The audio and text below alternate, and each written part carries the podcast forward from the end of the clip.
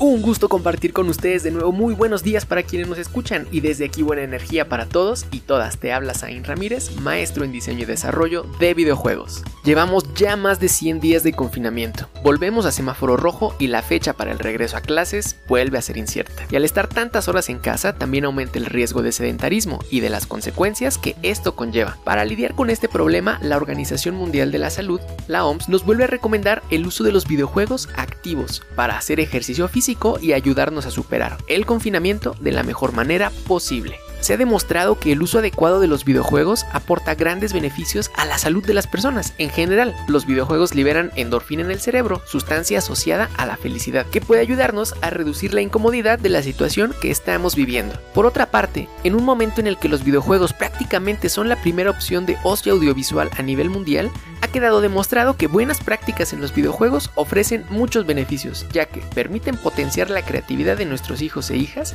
ofreciendo una actividad social diferente, que disminuye los niveles de estrés y de aburrimiento. Al día de hoy incluso existen variedad de juegos que sirven para ejercitar la mente y con los que se puede aprender de historia, geografía, matemáticas o desarrollar habilidades como la lógica, la estrategia y la gestión. Y por supuesto que también los hay para ejercicio físico, baile, deporte, salud física y demás. Por este motivo e iniciativas como esta, la OMS reivindica los videojuegos como uno de los mejores aliados en los que podemos invertir nuestro tiempo libre, especialmente durante este confinamiento.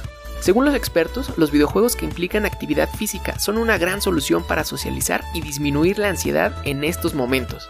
Así que no dudes en activar a tus hijos o activarte con ellos con su Nintendo Switch o su mando Kinect. Te cuento que a mí me gusta seguir utilizando mi Wi-Fi y te aseguro que así como a mí, tu cuerpo también te lo agradecerá. Gracias a The Good Gamer por la información, a Kumu por el tema de fondo y nosotros nos seguimos escuchando. Se despide Zain Ramírez.